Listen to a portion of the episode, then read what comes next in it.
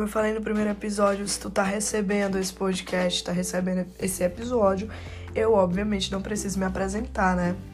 E já falei o porquê que eu tô fazendo esse podcast, o porquê que eu decidi fazê-lo.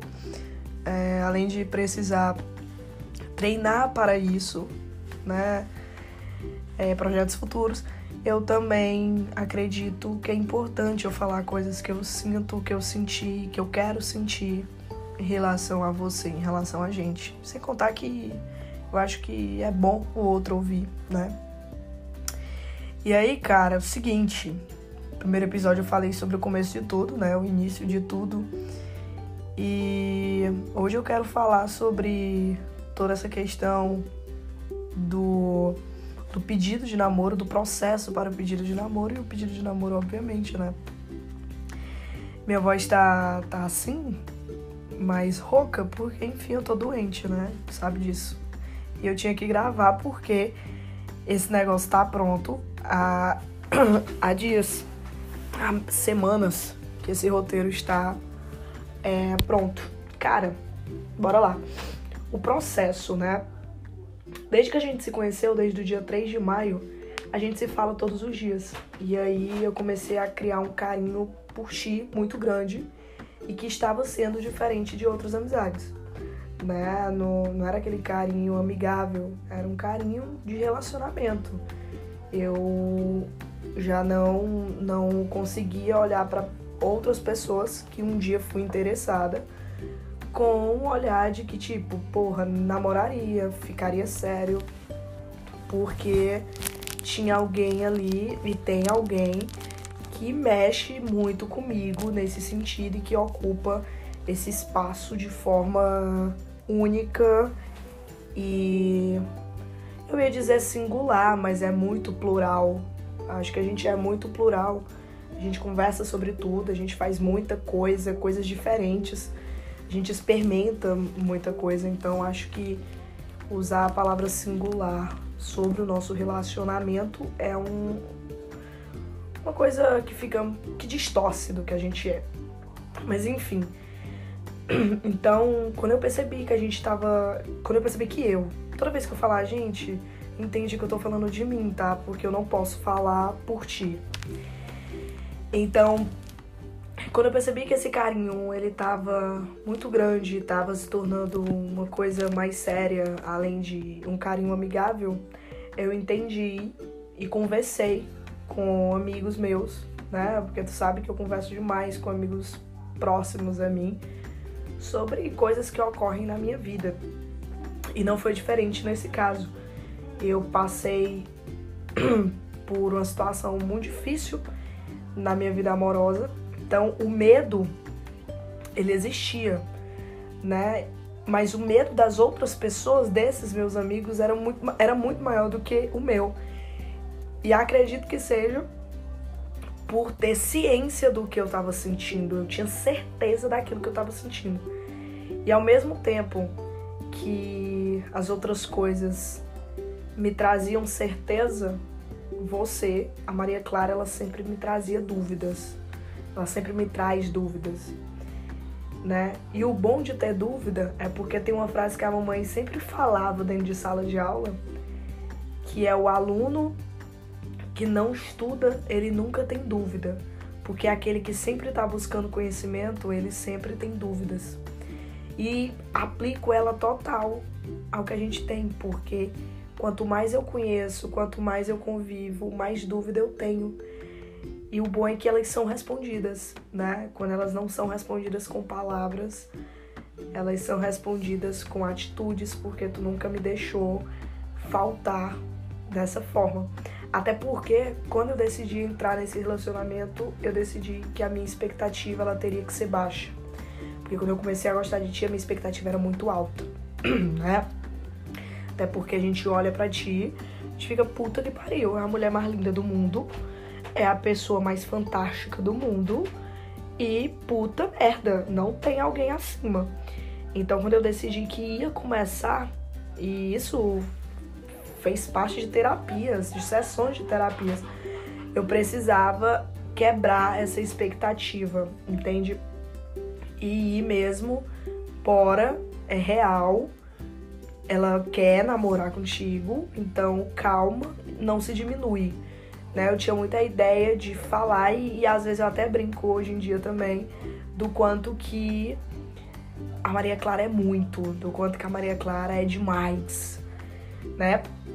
Narcisismo que eu tenho, meu, ele às vezes ele vai embora quando se refere a você. E isso foi sessões e sessões de terapia.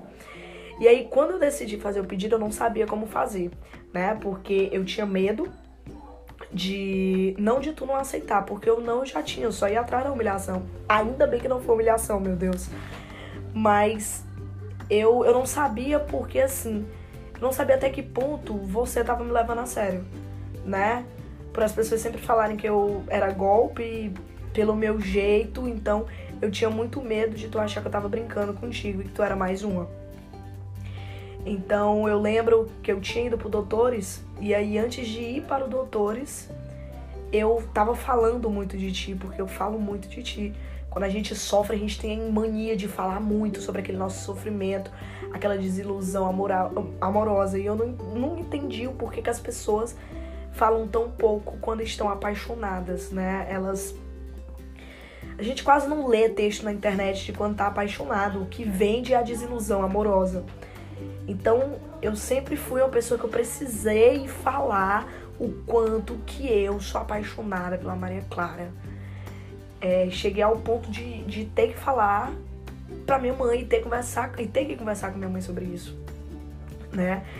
E aí eu lembro que quando, quando o pedido aconteceu, o primeiro pedido, né? Digo o primeiro pedido porque eu pensei que tu não tinha me levado a sério dali. E a gente não conversou, não foi uma coisa que a gente se viu pessoalmente. E quando a gente se viu de novo, aí ocorreu o pedido, o pedido mesmo, né?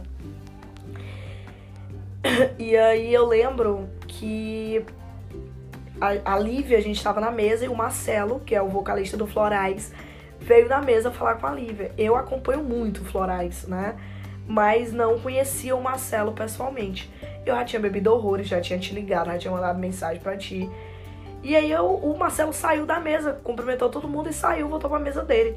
Eu disse, Lívia, o Marcelo tá bem aí. Eu escuto florais pensando nessa mulher, por que, que eu não vou chamar o Marcelo aqui agora? E vou pedir a Maria Clara aqui por um vídeo, vou fazer uma ligação de vídeo com ela. E fiz a ligação, e aí é, tu não atendeu. Eu disse, não tem problema, eu vou gravar. Chamei Marcela, expliquei, Marcela, é o seguinte, eu tô apaixonada por fulano e fulano e, sabe, essa pessoa é foda e eu só falo nela, eu quero namorar com ela e, por favor, canta uma música do Florais pra eu fazer o um pedido. Aí o Marcelo pensou, pensou, não sabia qual música colocar. E aí ele botou um trecho de uma música que ela nem tem a ver com início de relacionamento, mas foi uma música que ela fez muito sucesso do Florais. E eu gosto demais, e eu conheci o Florais através dessa música. E aí ele pegou e botou um trecho da música. Eu lembro que quando ele começou a cantar esse trecho, eu disse assim: "Meu Deus, o que é que eu vou falar depois disso?" E aí eu lembro que a música falava, so, falava sobre esperar. E eu, imediata, imediat, imediatista, imediatista, tá certo? Enfim, eu, do jeito que ajo por impulso e, e gosto do negócio imediato, automaticamente falei, ó, oh, eu não vou esperar não, cara. Né? E depois brinquei, óbvio que eu espero. E isso é, isso é muito, isso é muito real, porque esse tempo e essa espera e esse espaço, ele é muito respeitado dentro do que a gente tem, né? E foi uma coisa que eu aprendi depois que, que comecei a construir, a viver essa história contigo. Porque você entender que o outro tem um tempo e que você precisa respeitar esse tempo, que o outro tem um espaço, que o outro é, é, precisa sair com os amigos, precisa fazer outras coisas, sabe? Que, que nem tudo se resume a vocês dois. Pra mim era uma coisa muito doida meu Deus do céu, a cor tinha que se resumir a mim e foda-se, entendeu? E, e pensar dessa forma é muito. Dessa forma que eu digo de entender o tempo e o espaço do outro é muito bom para mim. Foi uma, foi uma coisa que, que me fez muito bem me faz muito bem. E aí, quando eu fiz o pedido e tal, eu jurava que tu não te levar a sério. Eu jurava, jurava. A gente não conversou mais sobre. É, tu respondeu e tal, mas a gente não conversou mais sobre, a gente não se viu. Ficou aquele negócio meio frio, sabe? Em relação a isso. E aí foi quando eu te chamei pra passar a tarde comigo e fiz o pedido, né? E eu já sabia que eu ia fazer aquele pedido, eu sabia que não ia passar do mês de agosto. Porque imagina só, tu querer namorar aquela pessoa, tu ver aquela pessoa como tua mulher, imagina tu não saber com quem é que ela tá ficando, o que, que ela tá fazendo, sabe? Tu, tu podendo ali perder a oportunidade de viver uma série de coisas boas. Eu tinha muito medo disso, meu Deus do céu. E aí eu, rapaz, eu quero muito estar com ela. Ela me faz muito bem, né? Eu quero sair mais com ela. Eu quero apresentar ela como, como minha namorada e a mulher que tá comigo. Então eu de fato eu vou ter que, que pedir essa menina namoro. E aí fui, comprei aliança e tal. E te chamei. Eu já sabia que tu ia aceitar, mas eu tinha medo do depois. Eu não tinha medo do não, eu tinha medo do depois. Porque eu tinha receio de tu de a gente, sei lá, de. Eu não sei. Eu tinha medo dos teus medos, eu tinha insegurança das tuas inseguranças, sabe? Só que foi tudo muito bom, foi tudo. Sabe? É tudo muito bom. Óbvio que, que tem coisas que, que não são boas, né? Que, que saem. que saíram do, do esperado, mas eu acho que sair do esperado, pra mim, às vezes é muito é, de rotina, porque tudo sai do esperado. Porque eu não, não gosto de cotidiano, não gosto de rotina. E aí, cara, é muito doido porque no dia eu jamais esperava flores. Eu jamais esperava ganhar um buquê. E eu tinha postado sobre isso. Mas jamais foi indireta para ti. Foi indireta pra vida aquilo ali. Porque eu escutava muito. Eu achava que eu era incapaz. Não, na verdade eu achava que era incapaz as pessoas me enxergarem daquela forma. E eu já entendia que tu me enxergava de uma forma diferente do que eu já havia sido enxergada. Né? E quando eu ganhei, cara, eu fiquei muito feliz. Além do buquê, eu recebi uma carta extremamente inteligente, que é a carta das músicas que eu leio praticamente todo dia. E é muito bom, cara, isso, você entender que o outro te enxerga de outra forma, né? Acredito fielmente que tu conhece mais a Thaís Eduarda do que a Thaís Vilarinho. Isso é muito bom, porque a Thaís Eduarda é essa Thaís que tu conhece. É a Thaís que minha mãe conhece, é a Thaís que os meus amigos e irmãos conhecem. Eu nunca precisei. Na verdade, tu sempre me deixou muito à vontade. Apesar do frio na barriga e a mão suando, eu sempre fiquei muito à vontade contigo. Então, é, viver isso ter tido aquele início, aquele processo e hoje ver onde onde a gente a gente tá chegando, a gente já chegou, porque até eu nem, nem queria estar tá colocando assuntos que a gente conversou recente, porque eu fiz esse roteiro já tem um tempo, mas recentemente a gente falou sobre tudo que a gente ainda vai passar. Mas tudo que a gente já passou foi muito gostoso, foi muito bom e me deixa mais forte, me traz mais segurança. E apesar de todas as dúvidas, me dá a certeza de que eu passaria por tudo é, para te ter como minha namorada, minha mulher e a pessoa que eu quero que esteja ao meu lado. Então eu amo muito você, muito.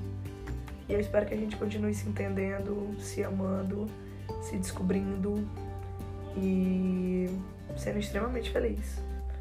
E acho que felicidade também está ligada ao sexo, completamente. Então eu desejo as melhores coisas do mundo pra gente, cara. Um beijo. O próximo episódio tu tu vai receber quando eu quiser que tu receba, quando eu quiser mandar, tá? Um beijo. Te amo do teu tamanho ou mais. Mas é que do teu tamanho tu é muito grande, tu sabe disso. Então você entende essa metáfora. Então é isso. Chama!